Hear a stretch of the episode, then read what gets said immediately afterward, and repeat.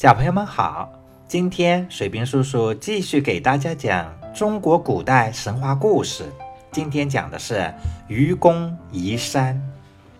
在山西省的境内，耸立着两座大山，一座叫太行山，另一座叫王屋山。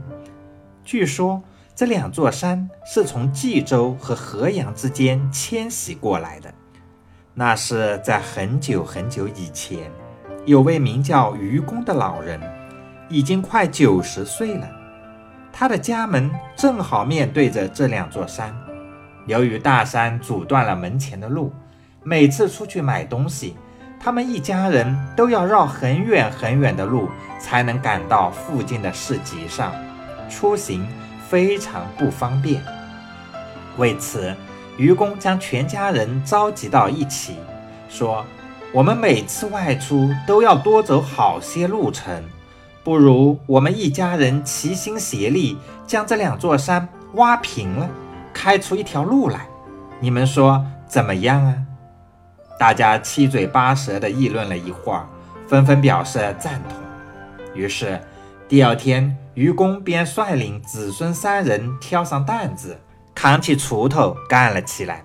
他们砸石块，挖泥土。用藤筐将挖出的石块运到海边，扔进海里。不论是严寒还是酷暑，愚公和他的子孙们坚持移山，很少回家休息。在河曲有个名叫智叟的人，看到愚公带领着子孙每天辛辛苦苦地挖山，感到十分可笑。他劝阻愚公说：“你也真是傻到家了，就你这一大把年纪了。”恐怕连山上的一棵树也撼不动吧？你又怎么能搬走这两座山呢？愚公听后长舒一口气，对智叟说：“你的思想简直太落后了。我虽然年纪大了，活不了多久了，可是我死了以后有儿子，儿子又生孙子，孙子还会生儿子。”这样子子孙孙生息繁衍下去是没有穷尽的，而眼前这两座山却再也不会长高了。只要我们坚持不懈地挖下去，还愁会挖不掉这两座山吗？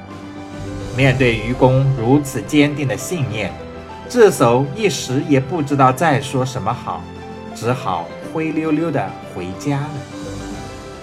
当山神得知这件事后，害怕愚公每天不停地挖山，便去禀告天帝。